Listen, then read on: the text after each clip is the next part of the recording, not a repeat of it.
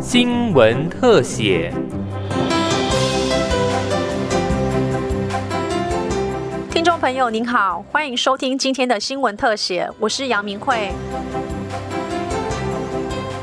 民间团体近年来不断推动动物保护路线的诉求，倡议在我国宪法中将动物保护纳为基本国策之一。去年底终于获得跨党派多位立委的支持。七号时召开公听会，台湾动保行政监督联盟秘书长何中勋表示，动物的生存危机会影响人类，善待动物更是普世的价值。期待立法院修宪工程能将善待动物纳入基本国策。这是动物保护路线对我们台湾的动保运动的重要性是个重点哈。第一个呢，就是动物的生存危机和福祉品质也会影响到人类。第二个呢，善待动物是文明的表现，也是普世的价值。第三，台湾动保意识抬头。第四呢，动物福利的路线是国际的趋势。所以呢，我们祈勉呢，透过今天的公听会，大家能够集思广益，凝聚共识，然后为我们台湾的动物保护呢，迈向下一个新的里程碑。立委陈廷飞表示，今年二月立法院新会期开始，修宪小组会展开实质讨论。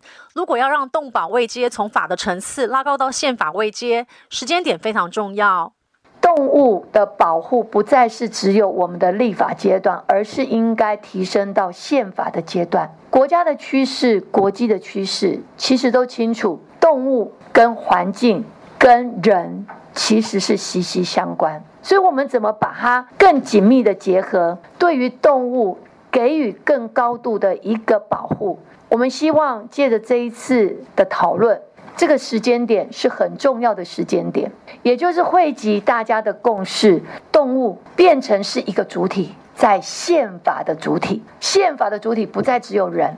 让我们在整个动物保护的位阶，从法的位阶拉高到宪法的位阶。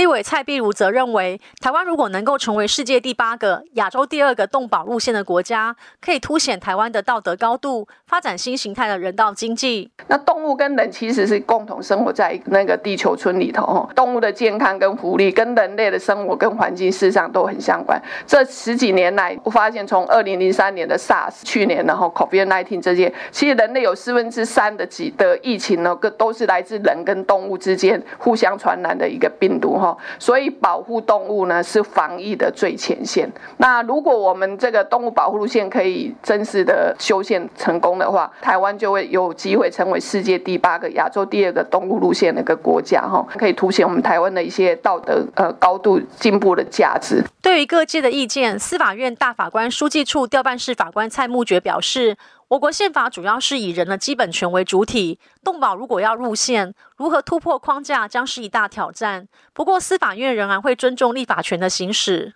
我们的宪法主要是以。就是以人这个基本权的一个这个主体为出发，然后来思考基本的权利。那也从这里出发，然后开始思考个人的人格发展以及个人的人性尊严。所以，其实，在这样的宪法的框架下，那基于这样的立场，是否将动物保护入宪？呃，司法院的立场是认为说，这是涉及到立法权，就是立委在修宪的职权行使，那所以司法院是相当的表示尊重，也乐见其成。